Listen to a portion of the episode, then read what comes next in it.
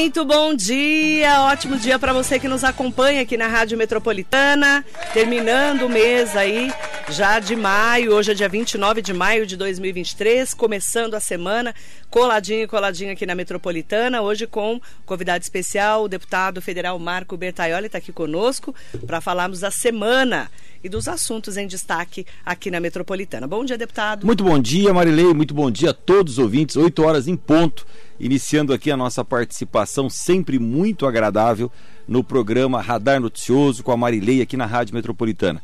E às segundas-feiras que eu consigo estar aqui presencialmente, como hoje, é muito mais agradável, é muito mais. É, rende muito mais o programa, né? A gente conversa sobre tudo e sobre todos. Então, ah, sobre é uma, todos é melhor. É, a parte sobre todos é melhor, né?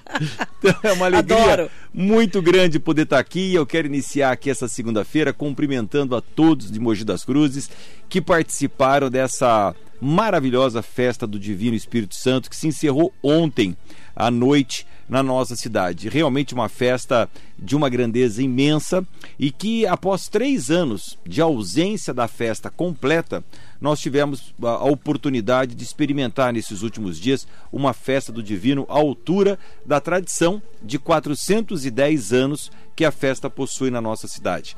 Eu tenho trabalhado muito para divulgar a festa como a maior e a mais antiga festa do Divino do Brasil. Uh, inclusive trabalhando junto com o Dom Pedro, que é o nosso bispo diocesano, Marilei, e nós estamos elaborando um processo para darmos entrada no IFAM, que é o Instituto do Patrimônio Histórico do nosso país, que a gente possa alcançar o êxito de declarar a festa do Divino Espírito Santo de Mogi como um patrimônio histórico e material do nosso Brasil. Para isso, é lógico, o processo é muito complexo é um processo bastante demorado e precisa ser feito um inventário da festa para comprovar a sua origem, para comprovar a sua grandiosidade, as suas é, tradições, né? Mas nós vamos fazê-lo, nós vamos fazê-lo e a doutora Patrícia Césare, que é esposa do doutor Tales, promotor aqui de Mogi das Cruzes, é, junto com o padre Vinícius, que foi indicado pelo Dom Pedro, eles já estão iniciando os primeiros processos. Inclusive, vai ocorrer esta semana a primeira reunião deles com o IFAM para que a gente já possa começar os primeiros procedimentos em busca desse reconhecimento.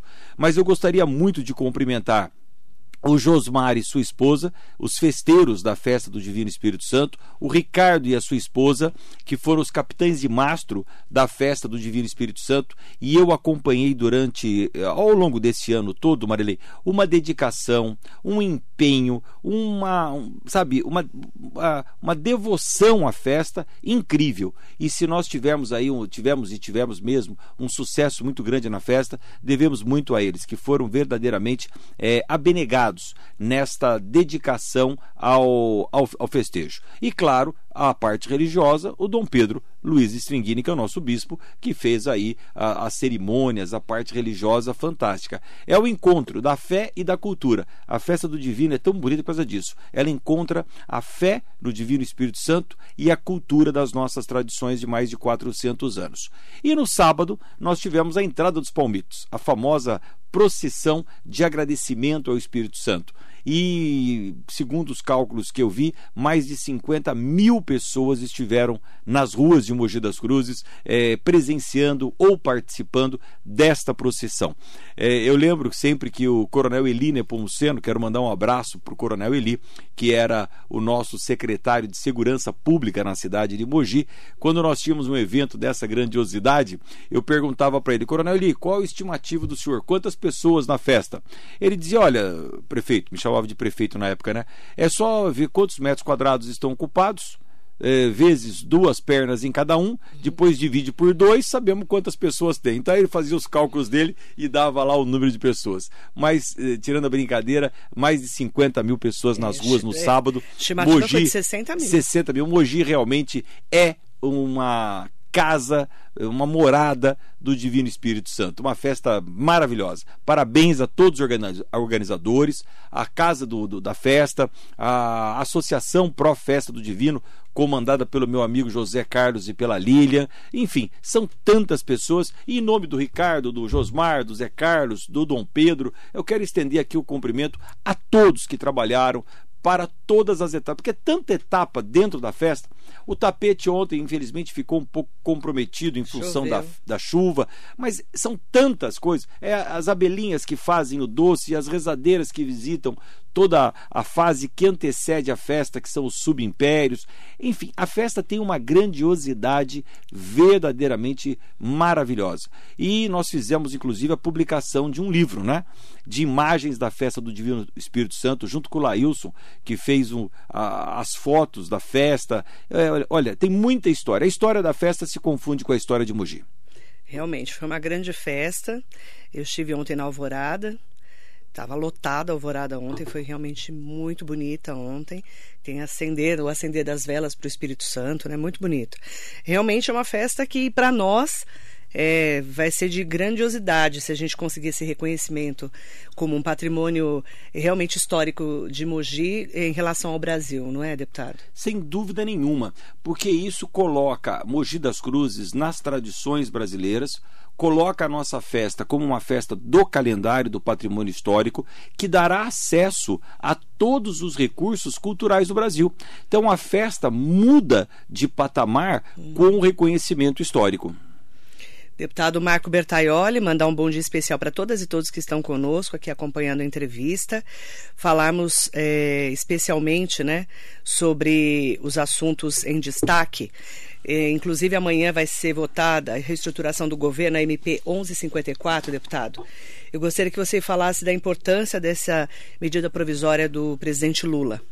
Olha, Marília, eu tive a oportunidade, durante esses últimos 30 dias, de ter sido escalado dentro do Congresso Nacional, junto com o senador Davi Alcolumbre e com o deputado Isnaldo Bulhões, e eu, nós três, comandamos a comissão especial que analisou e votou na última quarta-feira a medida provisória 1154.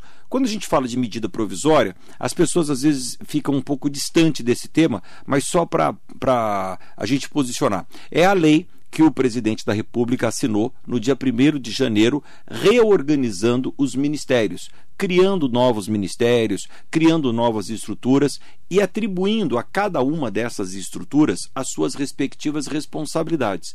Quem faz o quê? Essa medida ela vale por quatro meses, a contar do dia 1 de fevereiro, que é quando o Congresso retomou as suas atividades. Portanto, agora, dia 30 de maio, perde a validade essa medida provisória. E se ela não for votada na Câmara dos Deputados e no Senado Federal, volta tudo como era antes. Então, é urgente que isso seja analisado nesses próximos dias. Para que a Câmara possa analisar e votar, para que o Senado possa analisar e votar, é uma comissão é instituída para estudar o tema, propor mudanças e, e, aprovar, votar um relatório. E foi isso que nós fizemos na última quarta-feira. Eu tive a oportunidade de presidir essa sessão durante a tarde toda na Câmara dos Deputados. O relator, o deputado Isnaldo Bulhões, concordou com 90% do que foi apresentado pelo governo e fez alguns pequenos ajustes que são procedentes. Mas é claro que toda vez que você faz algum tipo de mudança, aqueles que propuseram não se sentem confortáveis. Então, o governo, por mais que estivesse aliado ao, ao, ao resultado do trabalho, ao relatório, é, se sente desconfortável. Foi essa toda a negociação durante a semana passada. Mas amanhã nós teremos a votação dessa medida provisória na Câmara dos Deputados. O relatório que foi aprovado na comissão especial semana passada será votado na Câmara dos Deputados, aí segue para o Senado Federal, aonde deverá ser aprovado. E tem que ser aprovado até quarta-feira, porque dia 1 na quinta perderia a validade e todos os, todas as mudanças, todas as alterações que foram propostas perdem a sua eficácia. Então, é muito importante nós acompanharmos. E cada vez mais eu me sinto assim bastante prestigiado, Marilei, em ser indicado dentro da Câmara dos Deputados para missões importantes quanto esta, né? Reorganizar toda a estrutura do nosso governo brasileiro. É natural, é óbvio, que todo governo eleito tem o direito de montar a estrutura da forma que entende seja mais conveniente. É, você ganha a prefeitura, ganha o governo do estado, ganha o governo federal, você propõe ali a organização que você entende mais conveniente para o seu governo. Mas algumas atribuições são muito importantes que sejam definidas eh, nos ministérios corretos. E foi isso que nós fizemos ao longo desses últimos 30 dias, analisando esta medida provisória.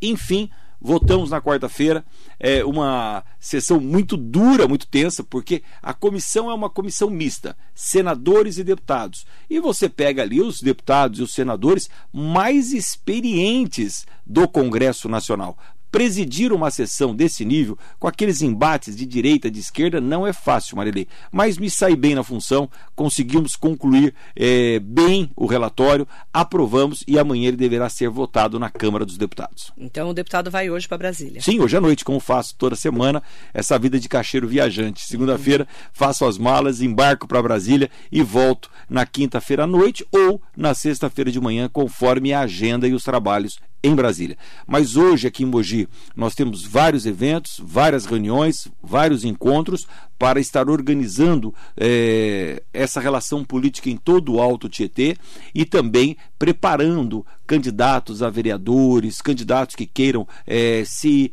é, apoderar do que é esse ambiente político, de como funciona um partido político, de como eu tenho me dedicado muito a esse esclarecimento para que novas pessoas, pessoas não novas na idade, mas novas em tudo, né? novas na política, façam essa reoxigenação que é saudável na vida pública, na Câmara dos Deputados, na Câmara dos Vereadores, na Câmara dos Deputados Estaduais. É preciso que sempre haja uma oxigenação para que novas ideias surjam e novas formas de trabalhar sejam feitas.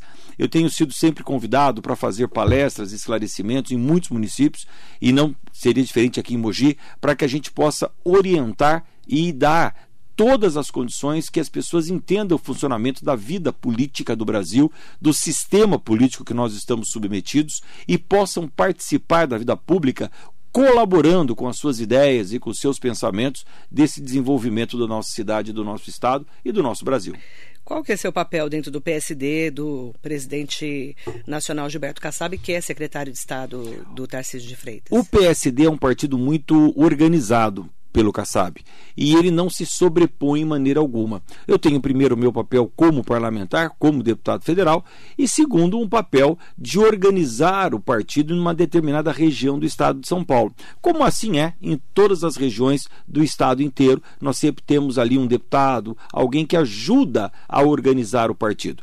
Mas o presidente Kassab é uma pessoa dedicada full time à vida pública. Ele não, não tem um cachorrinho em casa para se preocupar pai. Então, ele se preocupa 24 horas com a vida pública. É uma dedicação intensa, é, sábado, domingo, feriado. Então, o partido PSD é tão bem organizado porque tem uma pessoa de vida dedicada à organização do partido, como é o Gilberto Kassab. E faz isso com uma competência é, acima da média. Então, por isso que o PSD hoje é um dos maiores partidos brasileiros. Nós temos seis partidos no Brasil hoje, sete partidos no Brasil hoje, que verdadeiramente ocuparam esse espaço de grandes partidos.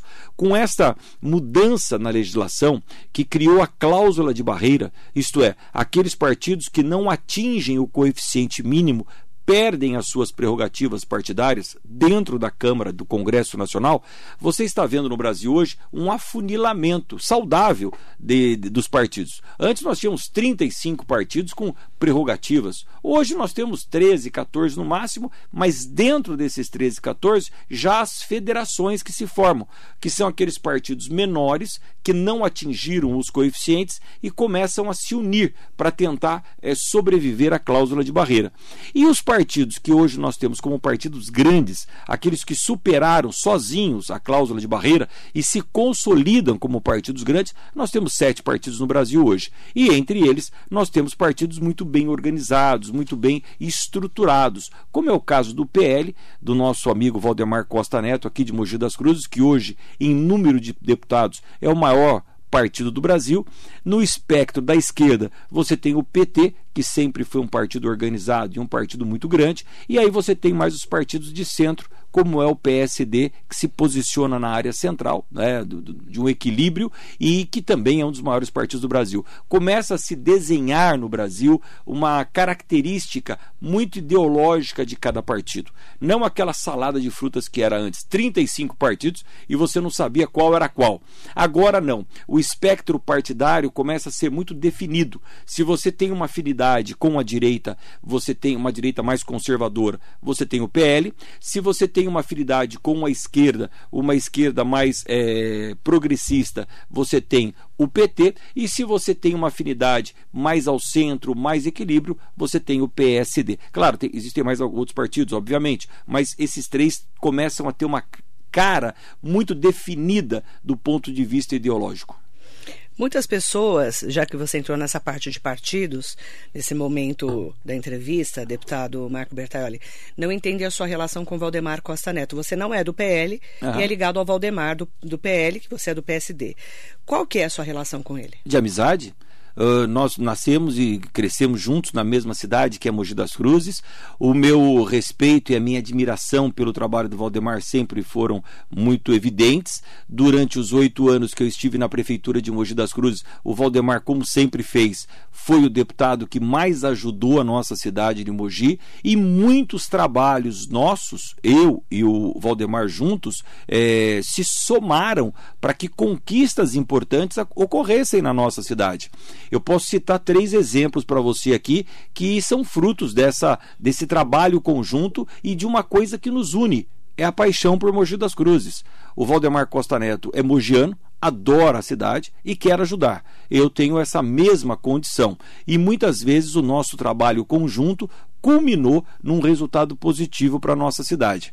Quando eu assumi a prefeitura de Mogi das Cruzes em 2009, dia 1 de janeiro de 2009, nós tivemos naquela semana é, uma representação da Caixa Econômica Federal para que nós pudéssemos liberar o financiamento que deu origem às obras do Córrego dos Canudos em Bras Cubas. Um córrego totalmente degradado, acúmulo de lixo. Todo mundo que mora em Bras Cubas sabe o que era ali aquela região do Córrego dos Canudos antes da minha administração.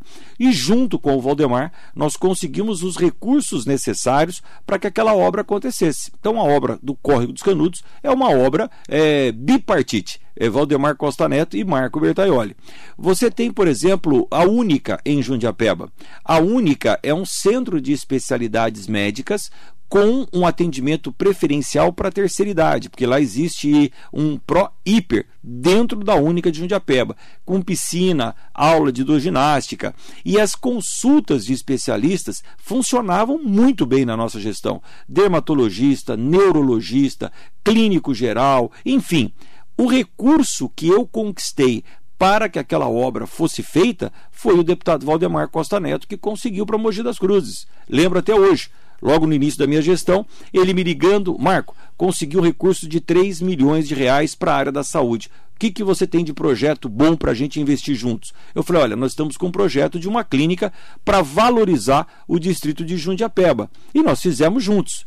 E, por fim, o Hospital Municipal de Mogi das Cruzes, que nós só conquistamos aquele terreno aonde está o Hospital Municipal por intercessão do deputado Valdemar Costa Neto. Então, Marilei, eu poderia ficar aqui citando para você a tarde inteira todas as obras que nós fizemos em conjunto e que resultaram no benefício para Mogi das Cruzes. É importante dizer que ninguém faz nada sozinho. E se a administração municipal, no caso o prefeito, não tem um bom relacionamento com o governo do estado, não tem as portas abertas no governo federal, as obras de grande porte não acontecem, porque 100% das obras dependem de recursos federais, de recursos que possam vir do governo do estado.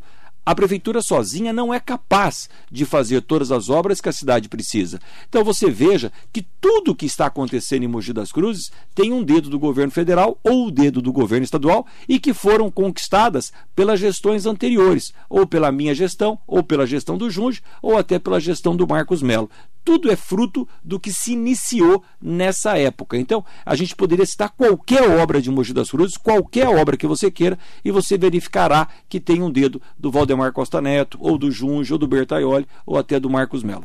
Qual que é a sua relação hoje com Geraldo Alckmin, que é vice-presidente da República do Lula, está no PSB, portanto, partido de esquerda, e que foi muito seu parceiro quando foi governador do estado de São Paulo.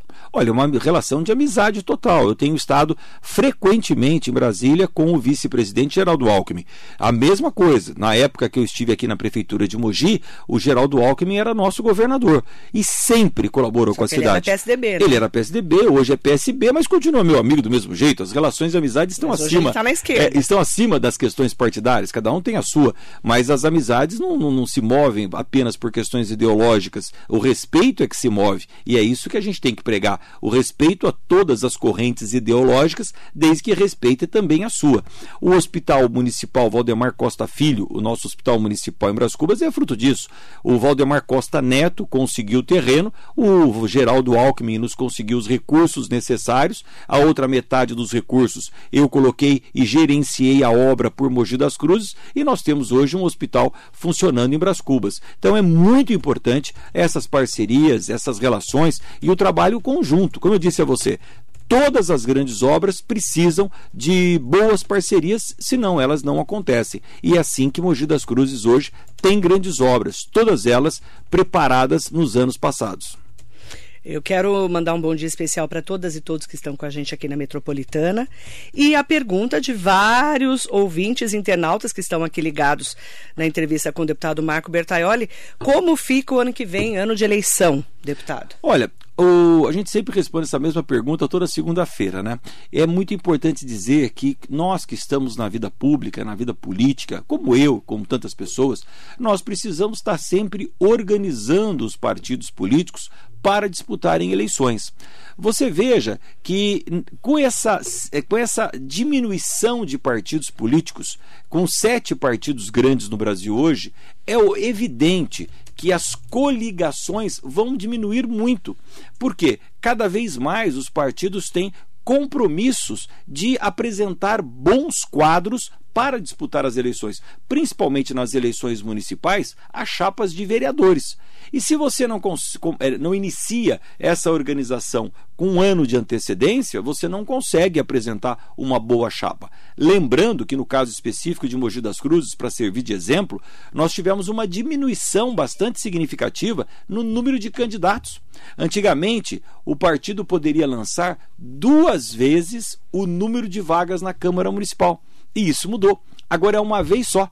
Então, em Mogi das Cruzes, cada partido poderá ter apenas 24 candidatos, sendo 8 mulheres e 16 homens. Então, você veja que o espectro de candidaturas vai diminuir muito, o que também é saudável, porque qualifica o processo eleitoral. E nós vamos ter uma quantidade de candidatos muito qualificada. O PL terá 24 candidatos, o PSD terá 24 candidatos, o Republicanos do meu amigo Silvério terá 24 candidatos e nós vamos ter 24 candidatos em todos os partidos que consigam organizar a sua chapa para ocupar as 23 vagas da Câmara dos Vereadores de Mogi, que eu estou usando como referência.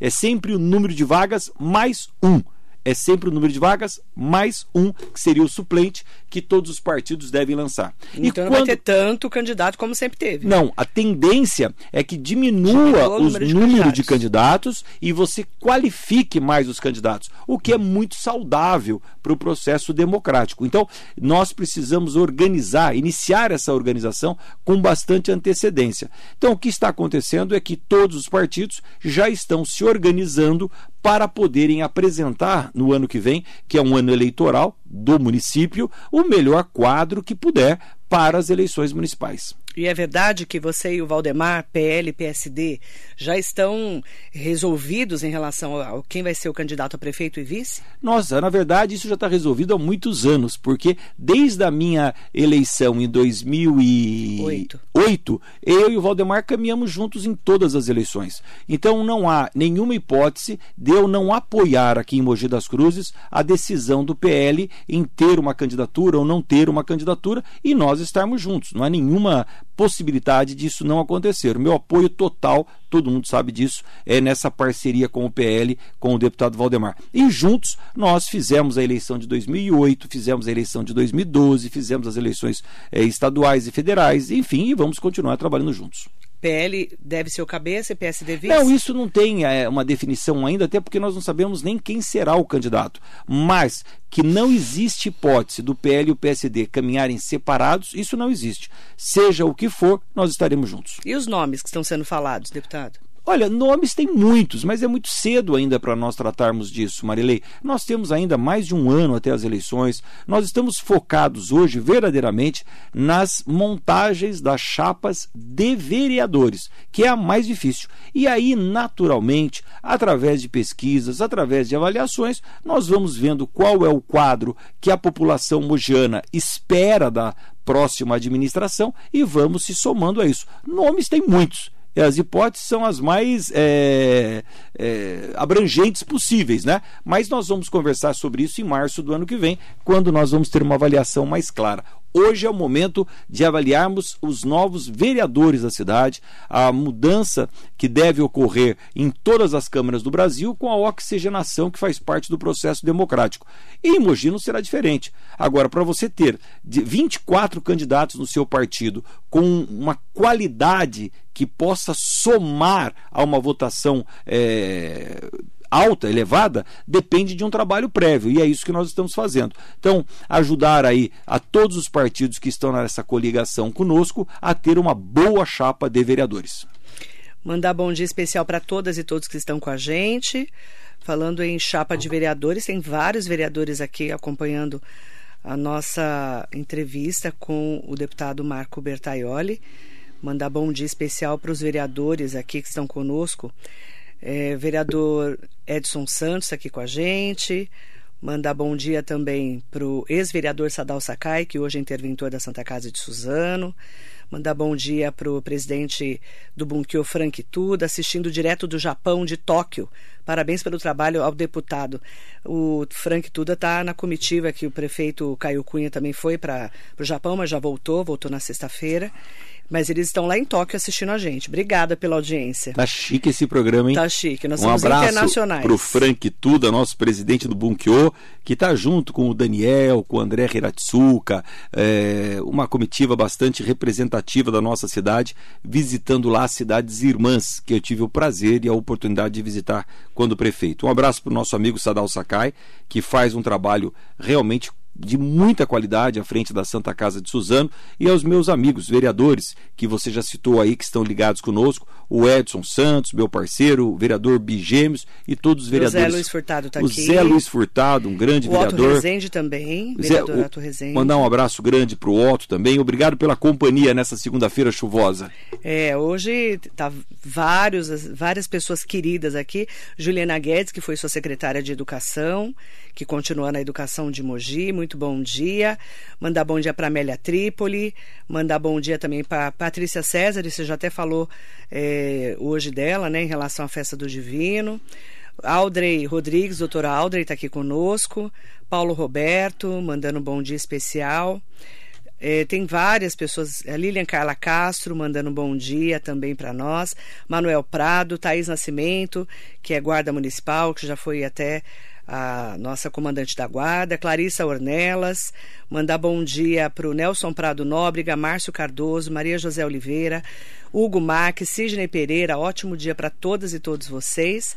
O Tato Aguilar está aqui com a gente, Nicole Caroline, Alessandra Shimomoto, tem muitas pessoas queridas aqui hoje, mandando um bom dia especial e é, acompanhando a entrevista com o deputado Marco Bertaioli. Olha, agradeço muito a audiência. Não deu aqui para, eh, infelizmente, são tantos nomes para a gente anotar, mas eu gostaria muito de agradecer a participação, a presença, uh, essa companhia de todos aqui nessa manhã. E de uma maneira muito especial, a Thaís está aí conosco da Guarda Municipal, mandar um abraço a ela, extensivo a toda a Guarda Municipal de Mogi das Cruzes, pelo trabalho, pela qualidade da dedicação. Você sabe que a Guarda Municipal de Mogi é um dos grandes orgulhos que eu tenho da nossa administração, por termos formado uma guarda tão qualificada e dado à guarda todas as prerrogativas para que pudesse exercer e fazer e realizar um bom trabalho como vem fazendo. Eu estive na festa do Divino praticamente todos os dias, na quermesse, que é uma parte deliciosa da festa. E lá, todas as vezes, todas as noites, encontrei guardas municipais se dedicando à segurança do evento. Fiz questão de cumprimentar um a um. Então, em nome da Thaís, que foi nossa comandante da Guarda Municipal, cumprimentar a todos, a integrantes da Guarda Municipal de Mogi das Cruzes. Muito obrigado e parabéns pelo trabalho. E de uma maneira especial, cumprimentar o vereador Tato Aguilar, que eu vi que está conosco aí, lá de Caraguatatuba. Um grande abraço, Tato, a você e a toda a família PSD aí de Caraguá. Aproveitar então para falarmos de um assunto, mais um assunto né, em destaque aqui hoje, que é um assunto é, sobre o jovem aprendiz. O deputado que acompanha muito de perto teve a semana passada um evento que é o Centro de Integração Empresa Escola, que promoveu um encontro com a participação de representantes de 250 entidades ligadas à área de formação, educação e acesso ao primeiro emprego de jovens e adolescentes. E você está comandando, é, inclusive como relator do Estatuto do Aprendiz, né, deputado? A importância de falarmos sobre esse assunto. Olha, Marilei, na última sexta-feira eu tive a oportunidade de estar é, no Centro de Integração Empresa-Escola, que é o CIE. Eu fui convidado para fazer uma palestra sobre a empregabilidade do jovem no Brasil. Nós temos hoje 210 milhões de habitantes no Brasil. Segundo as pesquisas e o censo do IBGE, 17% dessa população são jovens entre 14 e 24 anos, o que dá uma população de 35 milhões de pessoas no país hoje, então nessa, nessa faixa etária de 14 a 24 anos. E a empregabilidade desses jovens é um grande desafio no país, porque nós precisamos, fundamentalmente, abrir as portas do mercado de trabalho para que esses jovens tenham a oportunidade do aprendizado profissional. Eu entendo que o modelo do jovem aprendiz é um modelo de unir o trabalho à escola. É a escola do trabalho para que o jovem possa, a partir dos 24 anos, estar preparado para a vida, estar preparado para responder aquela famosa pergunta, né? Você tem experiência? Tenho, tenho experiência. Eu fui um jovem aprendiz, eu convivi com o ambiente saudável da escola do trabalho durante o meu ensino médio. Então, este é o verdadeiro tempo integral da escola que eu defendo que esse aluno esteja de manhã na escola, eh, tendo as, as, aulas curriculares, o, a matemática, o português, e no período da tarde ele esteja numa empresa, aprendendo e convivendo com as responsabilidades que o trabalho oferece. Disciplina, hierarquia, responsabilidade, horário, enfim. E aí, no final do mês, ter uma remuneração que ainda o ajude a ter e compor a renda familiar, junto com a sua família, honrar as suas necessidades e os seus compromissos financeiros. Então, a escola em tempo integral, na minha visão, é uma escola que alia a prática do trabalho com a escola no ensino médio. Que esse jovem, eu estou falando ensino médio porque é onde tem o maior escopo de jovens aprendizes, né? E que o jovem não se afaste da escola não possa deixar a escola enquanto está no ensino profissionalizante. Nós estamos na Câmara dos Deputados sempre trabalhando pelo aperfeiçoamento dessa legislação, melhorando o ambiente que acolhe o jovem e agora uma menção especial, porque na última eh, quinzena do mês de abril, o governador Tarcísio lançou em São Paulo o programa Jovem Aprendiz Paulista. E o governo do estado de São Paulo está capacitando 60 mil jovens para serem contratados por micro e pequenas empresas em todo o estado. Qual é a grande vantagem disso? A micro e a pequena empresa normalmente está no próprio bairro onde esse jovem mora. Assim, o deslocamento dele é facilitado, não tem distância, não tem transporte, não tem o custo do transporte do deslocamento. E o jovem acaba conseguindo uma oportunidade de trabalho no seu próprio bairro.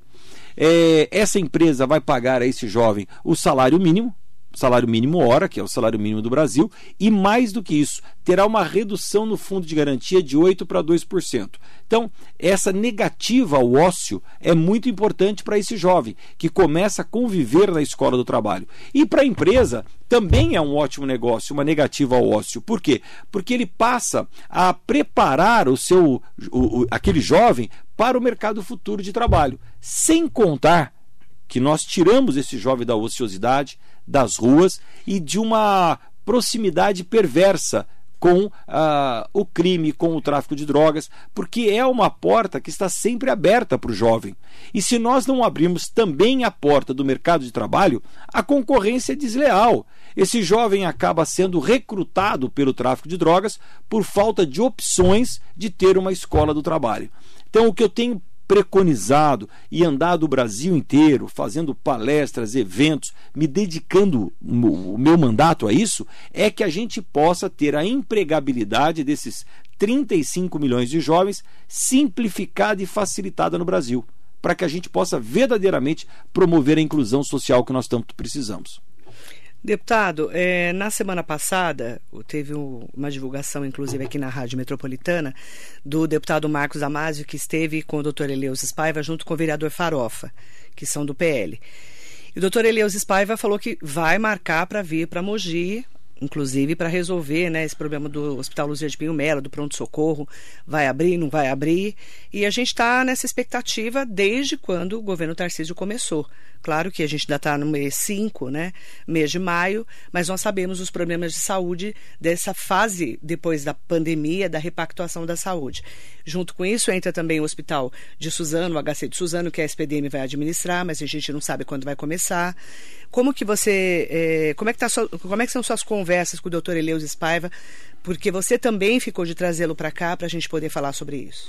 Olha, essas questões que precisavam ser administradas e resolvidas pelas prefeituras municipais são as questões regionais de saúde.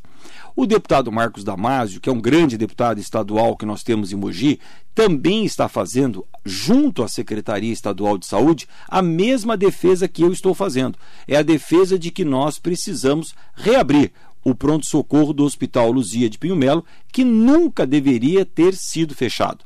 Deixar fechar foi um grande equívoco da nossa cidade. Isso não poderia ter acontecido. Veja agora o transtorno que está sendo reabrir, porque são estruturas gigantescas de saúde com custos milionários que nós desperdiçamos quando deixamos fechar. O fato é que nós estamos tentando reabrir. Mas o que a Secretaria de Estado de Saúde está fazendo é buscando a regionalização do CROSS. O CROSS é a Central de Regulação de Urgência e Emergência do Estado. Hoje existe no Estado de São Paulo uma central única para todo o Estado. Então você tem aqui na Santa Casa de Mogi das Cruzes um paciente com determinada enfermidade, precisando de uma transferência para um hospital especializado naquela enfermidade, ele entra numa fila estadual e acaba sobrecarregando o sistema e acaba demorando demais.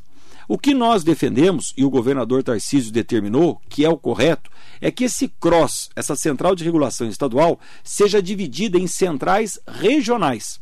E junto com o deputado André do Prado, que hoje é o presidente da Assembleia, e ele está com um projeto muito importante, que eu acho que vale a pena você falar com ele sobre isso, é voltar a diretoria regional de saúde para Mogi das Cruzes.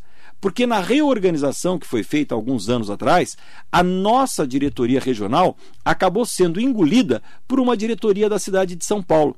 Então, quem comanda a saúde de Mogi das Cruzes hoje é uma diretoria aqui da Zona Leste em São Paulo. Não há uma especificidade para Mogi das Cruzes e o Alto Tietê.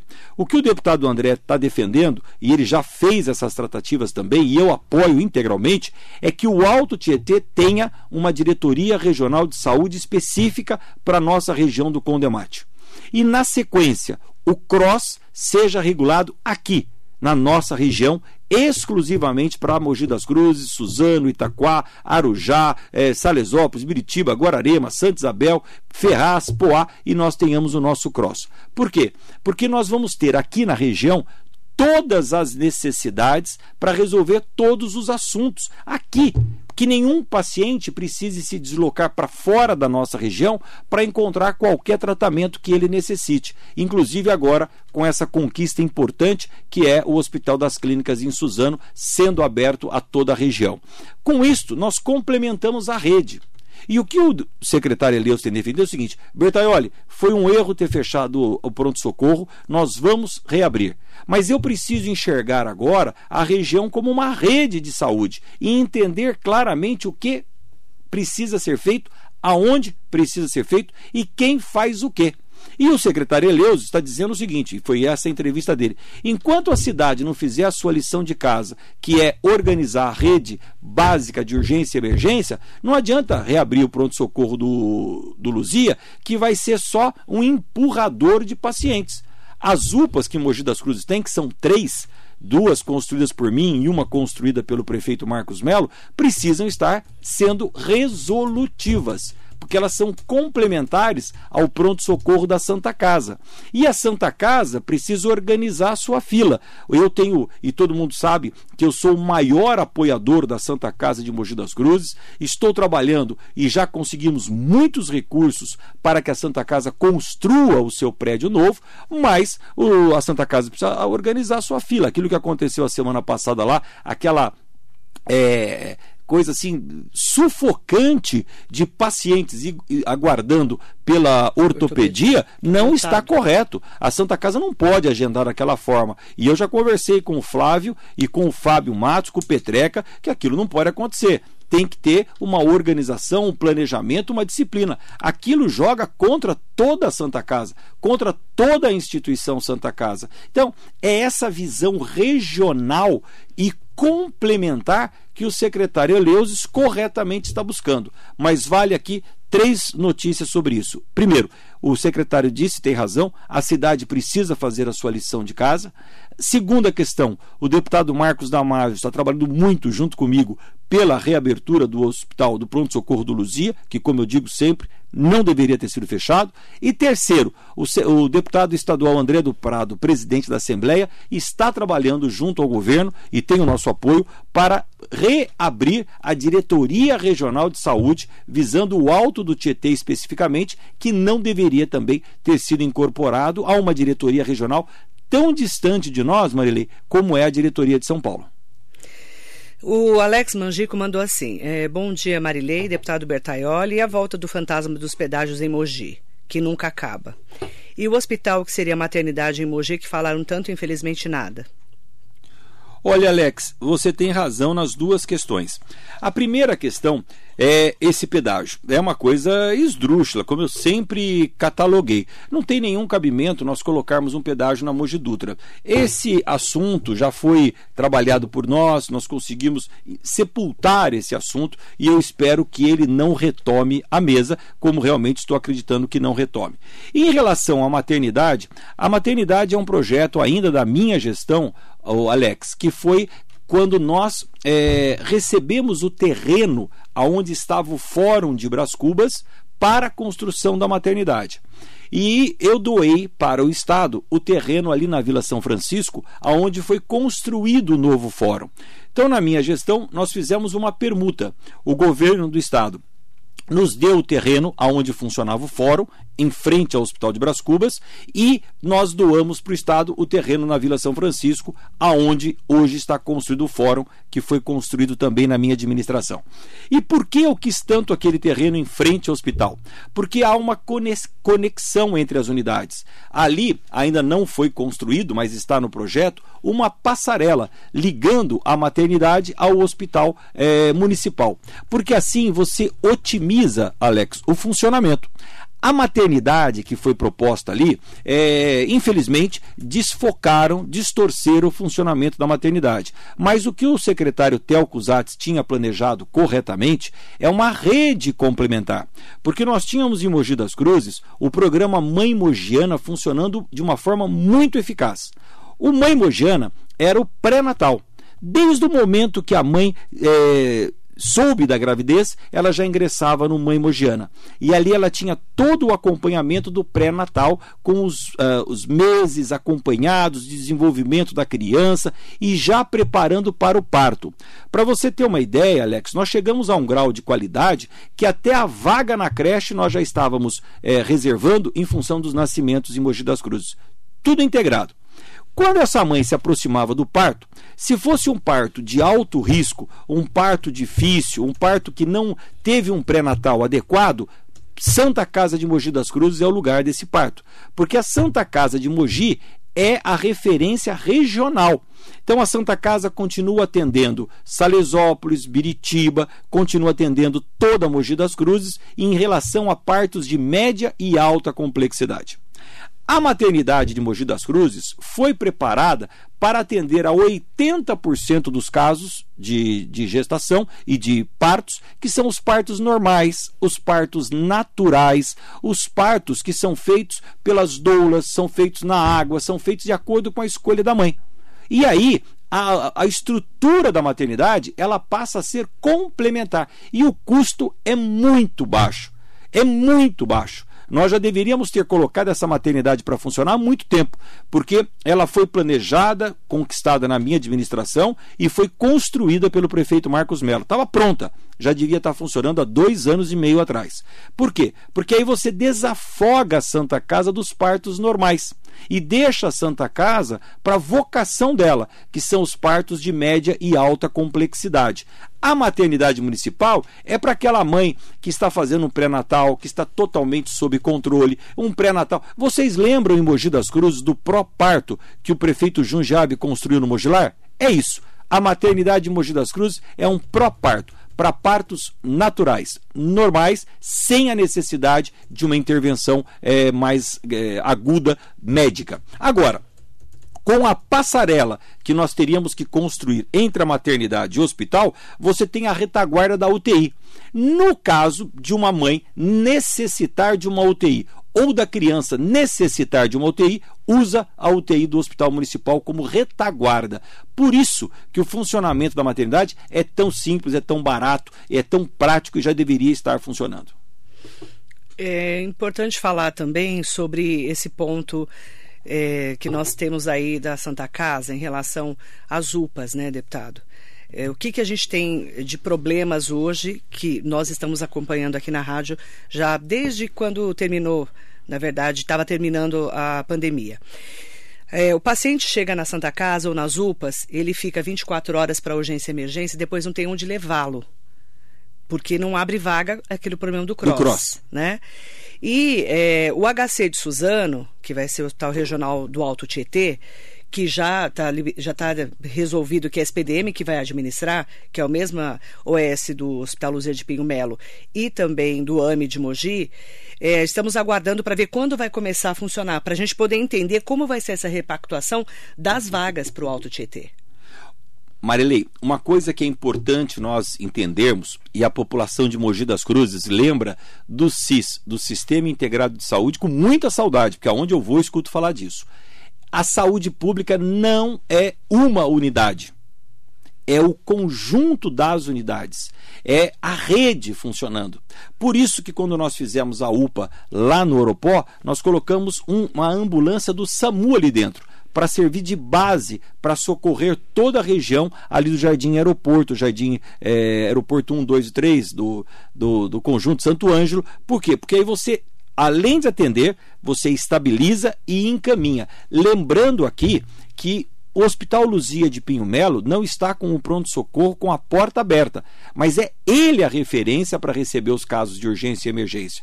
E eu tenho visto os casos serem encaminhados todos para a Santa Casa de Mogi. Tem um equívoco aí.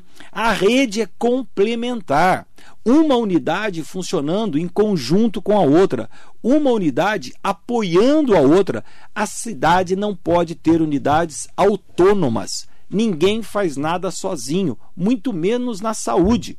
O Hospital Municipal de Mogi funciona em paralelo com a Santa Casa, em paralelo com o Luzia de Pinho Melo, em paralelo com o Arnaldo Pesutti Cavalcante e agora com o Hospital das Clínicas de Suzano. O que um não faz, o outro tem que fazer, complementando para que o paciente não fique sem atendimento. Então a rede de saúde pública é fundamental. Rede de saúde pública. Por isso que nós criamos o sistema integrado de saúde, onde as pessoas marcavam a consulta por telefone, iam ao posto de saúde e, se fosse necessário um caso de exame ou de especialidade, já saía do posto de saúde com a consulta marcada com o especialista e agendado com o exame. É integração. É isso que está faltando e que nós perdemos nesses últimos anos. Eu quero mandar um bom dia especial para todas e todos que estão com a gente. Não consigo fazer todas as perguntas, mas eu quero mandar um bom dia para o Bosco, que é o presidente do Clube de Campo de Mogi, falando aqui o que, que o Marco Bertaioli, o deputado Marco Bertaioli, achou dele caminhando na procissão de sábado na entrada dos Palmitos e o povo chamando ele para voltar. Volta, volta, volta. Eu vi isso várias vezes no percurso. Eu vou juntar a sua pergunta, Bosco, a pergunta do Zé do Táxi lá de Jundiapeba. Bom dia, deputado. De 1 a 10, qual a chance de você voltar a ser prefeito de Mogi em 2024? Olha, primeiro agradeci muito meu amigo Bosco pela pergunta, pela amizade, pelo carinho e parabenizar o Bosco por todo o trabalho que está fazendo à frente de uma grande instituição mojana que é o Clube de Campo de Mogi das Cruzes. Olha que o Clube de Campo um dia foi campo, hoje está no centro da cidade de Mogi com, a, com o crescimento da nossa Mogi das Cruzes. E o Zé do táxi lá de Jundiapeba, uh, você sabe, Zé, que Jundiapeba para mim é um, é, é um amor de relação bairro-prefeito, né? Porque é, nós fizemos muita coisa em Jundiapeba e eu sempre ouço, e é verdade, a, a Jundiapeba, pós a minha gestão, mudou completamente e você percebe isso pela valorização que os imóveis tiveram. Você não consegue mais alugar um imóvel em Jundiapeba porque tinha ali uma infraestrutura muito boa para se morar. Tem, né? Agora com a pavimentação da estrada da Volta Fria que eu conquistei junto com o governo de São Paulo, o acesso para Jundiapeba está muito facilitado. Temos que conquistar agora a reforma das estações de trem e a estação de Jundiapeba é a primeira de Mogi das Cruzes que precisa ser ampliada, precisa ser qualificada. E o bairro, só lá foram mais de 10 creches que nós construímos, sem contar os três sempre, UPA, é, única, enfim, o Jundiapeba realmente mudou a sua característica em relação à pavimentação na rua, redes de coleta de esgoto, rede de água, iluminação pública e sem contar a zeladoria, limpeza pública. Manter a cidade limpa, em ordem, zelando pela cidade é a função básica de qualquer administração. Então eu tenho um, um carinho muito grande e eu fico muito feliz muito emocionado, porque manifestações como essas que ocorreram durante a entrada dos palmitos só é, demonstram o quanto a nossa gestão foi aprovada pela prefeitura, pela, pela população de Mogi das Cruzes. E isso para qualquer administrador público é um momento de muito reconhecimento, de muita gratidão. Então, muito obrigado a todos que, de, uma maneira muito carinhosa, com um gesto muito amigável, fraternal, me acolhem todas as vezes que eu estou aqui na minha Mogi das Cruzes, como eu sempre gosto de e dizer. E a pergunta do Zé do Táxi? A pergunta do Zé do Táxi é muito cedo, é muito cedo, Zé, para a gente responder. Eu tenho feito um trabalho hoje muito importante para Mogi das Cruzes, que é representar a nossa cidade na Câmara Federal. E a questão de eleições, vamos deixar para março do ano que vem, que é quando ocorrem as definições. Agora, como nós falamos agora há pouco no quadro eleitoral, estamos trabalhando na montagem da chapa de candidatos. E o Zé é um grande é, é, amigo de Jundiapé. Inclusive, já tenho meu convite para ser candidato a vereador, Zé, se você puder, no nosso PSD, ou no PL, ou no Republicanos, para que você possa ser. Jundiapeba precisa ter. Jundiapeba tem que ter pelo menos dois vereadores na Câmara dos Deputados. Não é possível um distrito dos vereadores. Pode ser nos deputados também.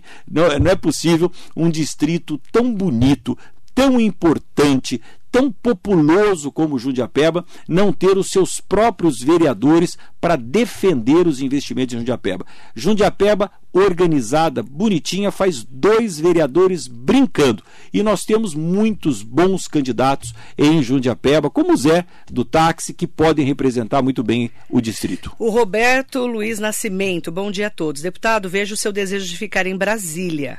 O senhor vai apoiar o Marcos Damasio para prefeito? Olha, por que não? O Marcos Damasio é um grande candidato a prefeito de Mogi. O Damasio, ele é um deputado estadual já pela terceira legislatura, ele é um grande gestor público, por isso que eu digo, a definição será em março do ano que vem, mas nós temos bons nomes para disputar a prefeitura e oferecer mogianos a nossa Mogi das Cruzes. E, sem dúvida nenhuma, o Marcos Damasio está no top dessa relação que nós, eu e o deputado Valdemar Costa Neto, vamos juntos apoiar. E o Marcos Damasio, sem sombra de dúvidas, é um dos é, primeiros nomes nas avaliações que estão sendo feitas. Agora, também cabe aí o desejo dele, né? O Damásio já é um político consolidado, assim como eu, e não nos move mais apenas o interesse do cargo. O que nos move é o interesse de estar sendo feliz e transformando a nossa, o nosso trabalho na felicidade das pessoas. Só vale a pena estar na vida pública se você puder melhorar a vida das pessoas. É isso que eu tenho sempre repetido. Eu e o Damásio fizemos uma parceria muito grande nas últimas eleições, obtivemos sucesso os dois, ele eleito estadual, eu eleito federal, e sem dúvida nenhuma o Damásio é um dos bons nomes que nós temos para o ano que vem. A Clarice Ornelas quer saber qual o caminho para se filiar ao PSD. Olha, Clarissa, nós estamos sempre promovendo encontros, reuniões é, com o nosso grupo e de pessoas que queiram acessar a vida pública, né? E aí nós podemos colocar à disposição o nosso escritório que fica ali no Pátio Mogilar, em frente a Cobal, que é a sede do PSD regional, para que a gente possa estar recebendo os candidatos, os pretensos candidatos, ou aquele que não será candidato, mas quer aprender e entender o que é uma vida pública, uma vida partidária. Então, nós estamos à disposição ali no edifício Elbor, em frente a Cobal. Deputado, obrigada pela sua entrevista, agradecer muito a sua participação, desejando para todas e todos uma ótima semana. Obrigada. Olha, agradeço muito e para terminar, convidar principalmente a Clarice e todas as mulheres, o PSD está desenvolvendo um programa chamado Aprender e Desenvolver. É um programa de inclusão de mulheres na vida pública, coordenado pelo nosso PSD Mulher, pela Marinês Piva e pela Daniela Mariano. E elas têm feito um trabalho também muito importante. A cada duas segundas-feiras reúnem um grupo bastante grande de mulheres para discutir a vida política, a vida partidária e a vida na nossa Mogi das Cruzes. Então já fica um convite tanto para Clarissa, mas para todas as que estejam nos ouvindo, que tenham interesse especificamente mulheres, para que a gente possa apresentar nas próximas eleições um quadro muito qualitativo de mulheres às eleições municipais, que é fundamental termos mulheres na vida pública. E o PSD Mulher está atuante, está forte, organizando essa participação. Em nome da Débora Aparecida Rodrigues, mandando um grande abraço para você. Eu agradeço a todas e todos. Obrigada, deputado. Débora, muito obrigado. Um abraço muito grande. Me perdoem todos os ouvintes que mandaram mensagem e que eu não consegui aqui ler e responder, mas fico muito feliz em estar aqui com a Marilei toda segunda-feira, podendo falar sobre a nossa cidade, sobre os trabalhos que são realizados em Brasília e, acima de tudo, estar próximo das pessoas para entender e poder aprender cada vez mais. A você, Marilei, mais uma vez, o meu muito obrigado, à Rádio Metropolitana e a todos que estão nos ouvindo por esta satisfação de iniciar a semana na minha Mogi das Cruzes. Fiquem com Deus, saúde, parabéns à nossa festa do Divino Espírito Santo e até segunda-feira que vem, se Deus quiser. Obrigada, deputado. Ótima semana para você e para você que nos acompanha. Muito bom dia.